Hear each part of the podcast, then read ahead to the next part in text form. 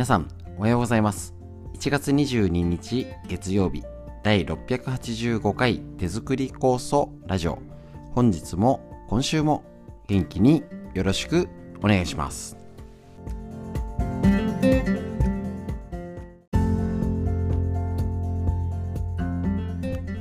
こちら手作り酵素ラジオは埼玉県本庄市にあります芦沢治療院よりお届けしております私の母親が手作り酵素を始めて今年で40年。北海道帯広市にあります。十勝金星社。川村文夫先生に長年ご指導をいただいておりまして。家族で酵素を飲み治療院ということで酵素の勉強会仕込み会今はねあのお休み中ですけれど次は春です、えっとやっている中でこちらコロナ禍で始めたラジオ。耳から学べるということで作業中ね家事しながらね移動しながら学べるということで大変好評いただいております。手作り酵素ラジオとはいええっと酵素酵素酵素っていう一辺倒ではなくて酵素やってる方が、えっと今体が元気になる酵素が発揮できる体づくりのヒントご紹介しておりましてぜひ皆さん聞いていただいた方がお友達や家族にこういうのあるよとか知ってたとかあのーちょっとねお得になる情報を発信してる人にはねどうしてもなんかちょっとねいろいろ暗いニュースがある中で愚痴やね文句ばっかり言いたくなっちゃうんですけれどもそういうことをたくさん言う人とためになることを言う人どちらの方に人がついてくるか。その助けになるべく健康の情報ぜひねそういうネタの一つに使っていただけたら幸いでございます。ぜひとも今週も元気に。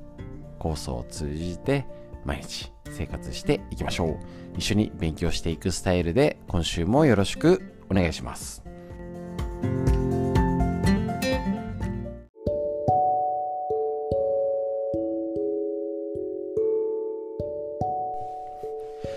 はい。ということで、最初にフリーでお話しするこちらのコーナーになりまして、えっと、土日がね、皆さんのところいかがでしたでしょうか？こちら本庄市は、まあ雪が降らずに意外と最低気温が高くて、冷え込むほどなかったねっていうのが、正直なところの感想でございます。よかったなと思います。で、えっ、と、こちらの、えー寒さよりはねまたねこのこの後また寒さが本番だったり雪があったりするんですけれどもね被災地をはじめね大変な方はぜひとも、えーと少しでもね安心できる生活をと祈るところでございますけれども。えっ、と不利のお話でさせていただきます。今日のテーマ。あまりねあのこれっていうふうに決めて話さないんですけれども寒さとかねこの時期に合わせて今ちょうどね土曜の時期なんですよね。でもなななんでしょう？この感覚。ちょうどえっ、ー、と18日からかな？で2月3日まで。で2月4日が立春でございます。でそれまでは、えー、胃腸の調子が悪くなりやすい時期。で土曜っていうと土曜牛の日ですね。夏の7月の土曜の期間。なんか1日あったり2日あったり。あれです。あれが実は18日間ぐらいかな。18か19とかね。暦によって違うんですけど。年に4回あるんですよね。で冬の土曜ってのが今です。なかなかね知られてなかったり今まあ知ってる人もまあいるいるっちゃいるんですけどね。1月4月7月10月で立春立夏立秋立冬の前18日間ぐらいの期間を指します。この時期は土を用いる要は土をいじくらないまあねなんか春はなんかとかね門をいじくらないとか庭をいじくらない引っ越しをしたしない方がいいとかね。土をあんまり掘り返さない方がいいみたいな。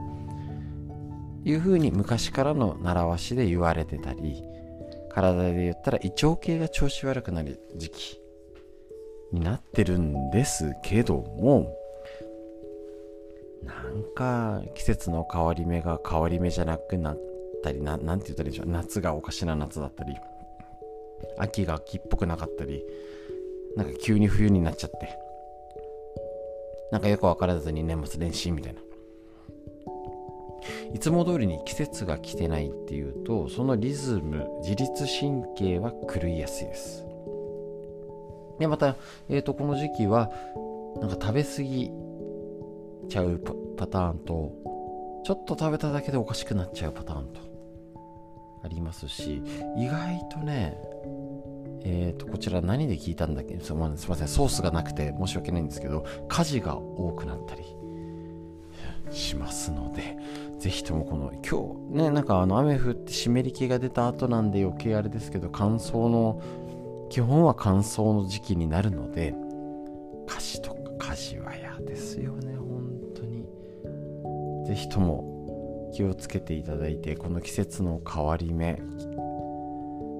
なんかだるかったり調子悪い方増えてます。気のせいでしょうか？なんか病気とかあのー、なんか不調の方が増えております。なんかねがんとかねなんか亡くなったりとかねああのー、ああのー、近くはないんですけどねおばあちゃんになるんですけど親戚でもねあのお葬式ができちゃったりしたんですけど体調ね元気でも体調崩しちゃったりしますよねっていうぐらいなんかあったかいんだか寒いんだか涼しいんだか風ビュービューの後。このいろいろなその外的環境のストレスですよね。でいろいろ多分免疫力が下がったり若干ね前あの先週もお話ししましたけどちょっとコロナが増え始めてる時かといってなんかそんなにあっちこっち爆発的に増えててどうしようもないってわけでもないからなんか逆に嫌だそれがみたいな。ですよね。まだこの1月2月ちょうどね寒いんだか暖かかったりとかね。で徐々にまた花粉が飛ぶとかね始まってきます。季節の変わり目ぜひともですね。一つずつ一歩一歩地に足つけて生活して体調管理難しいところになりますけれどもとにかく体を温めて巡りを良くして酵素が効く環境づくりを毎日日々生活してやってみてください。フリーのお話以上です。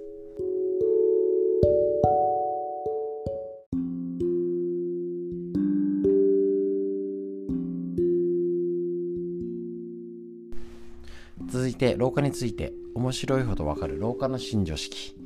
けない人はここは違う。根頃秀幸先生の宝島シャムック本よりこちらお届けしておりまして、えーと、間が来ましたけれども、オーラルフレイルっていうことで前回やりまして、次、大事ですね。脳のどこに何が原因で変性、おかしな状態が起きたかを脳の部位によって異なる老化の症状。今、老化の仕組みをね、お届けしております。ね。大事ですよね。脳の老化の代表的な症状認知機能の低下の原因は様々ですね。で認知症の種類と割合で言ったら67%はアルツハイマー型認知症。ってことですね。こちら。脳の神経原因変化などの変性による発症する認知症、まあ、いわゆるボケ状態。で続いて多いのが脳血管障害型。いわゆる脳梗塞脳出血とかそういうので脳の血管がダメになっちゃってえっ、ー、となっちゃうやつ。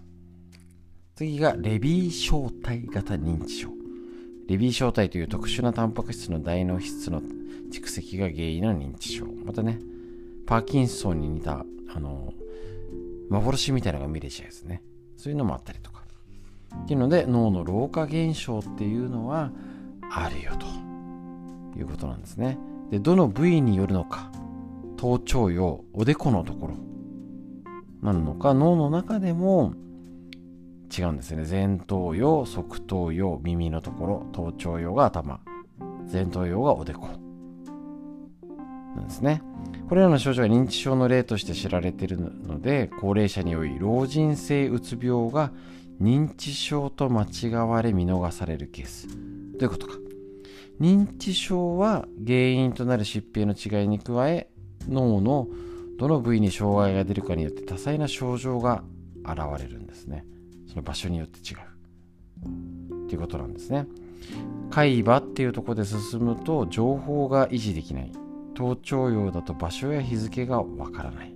簡単な計算ができない。前頭葉だと意欲の低下が起きる。ですね。でこういうのも認知症と一緒になっちゃう。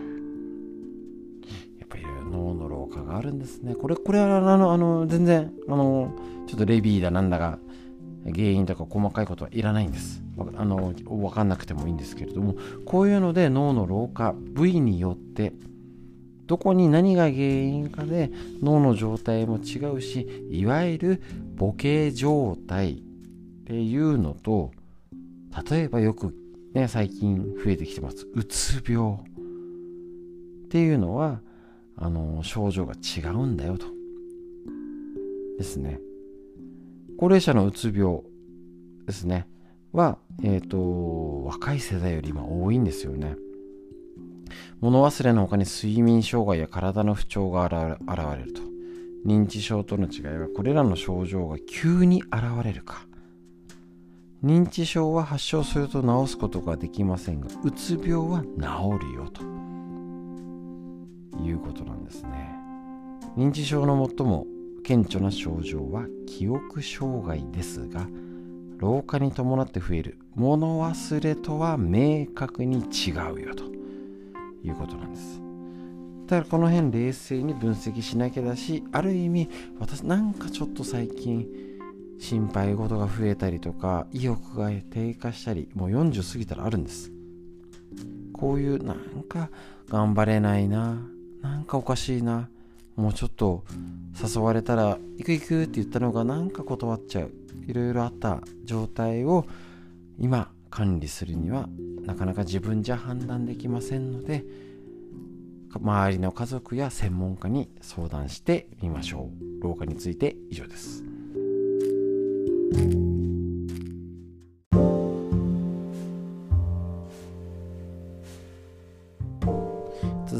みんな知りたい東洋医学の知恵緑薬品漢方堂の毎日漢方。体と心いたわる365のコツ桜井大輔先生の夏目社よりお届けして1月22日の月曜日。こちらのページからお届けします。1日1つ日めくりカレンダーのごとく東洋医学の格言知恵お届けするこちらのページ。本当に勉強になります。すいません。土日のページは各自身でご確認ください。今日のページ。中医学では多方面から不妊の原因を探ります。晩婚化が進む時代。今ですね。平均結婚年齢は年々上がっていて第一子を出生する時の母親の平均年齢は30歳を超え上昇傾向にあると。これ2017年のデータだからもっとやばいですね。私のところでもこの、えーと、桜井大輔先生ですね。不妊治療の相談が増えていると実感していて、以前の職場では全相談の7割以上が子宝相談だったこともあります。子宝に対する注意学の考え方は、妊娠しやすい体づくりをすること。月経痛や月経不順、月経周期の乱れ、月経前のイライラや落ち込み、むくみ、便秘、過食など、西洋医学では問題ないと思われている症状でも中医中医学から見ると不妊の要因と考えられていることは実はたくさんあるということですね。これをちょっと補足的に説明すると不妊に対してもそうですし、えっ、ー、と、10代とかのね、生理痛がとかっていうのもそうですし、更年期ですね、ホルモンバランスっていうのも、本当にもう様々な状態、様々な症状、今までと違ったりとかもするんですけれども、やっぱりですね、変わってきてるということになりますね。で、本当にあの、ちょうどですね、昨日ちょっとイベント出て、あのやった方が自分の出産を出産して通ね生まれたらお母さんにね実家のお母さんに手伝ってもらってって言うんですけどもうその時に介護が始まっちゃっててもう産後寝てないみたいな。どないやねんっていう。そうなんですね。晩婚化っていうとみんなおばおじいちゃんばあちゃんも年取るしちょっと見てても大変だしママも年取ってるから大変だしさらにパパも年取ってると。みんな大変と。いうことになります。だからこちら、えー、と一応書いてないんですけど不妊の原因を探る探る多方面からってあるんですけどいろんな周りのサポート。それをとにかくやって次世代の子供育てていくっていう風な雰囲気づくり、子育てってもっとねみんなで頑張ってね楽しいんだよっていうのを伝えていけたらと思います。是非とも注意学も含めて出産妊娠とかですね子宝っていうことで進めたらと思います。という医学の知恵以上です。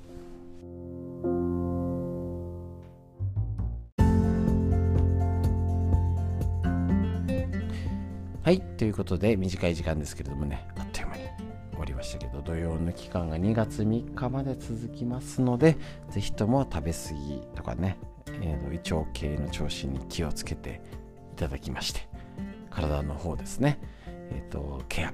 まださまだ寒い時期ですので温めて酵素が効く体づくりね上を向いて元気に過ごしていきましょう。心と体のストレッチ。深呼吸です。息吸って吐いて肩回して背筋伸ばして息吸って吐いて。素敵な一日が始まりました。皆さんにとってより良い一日より良い一週間になりますように。本日も最後までお聴きくださいましてありがとうございました。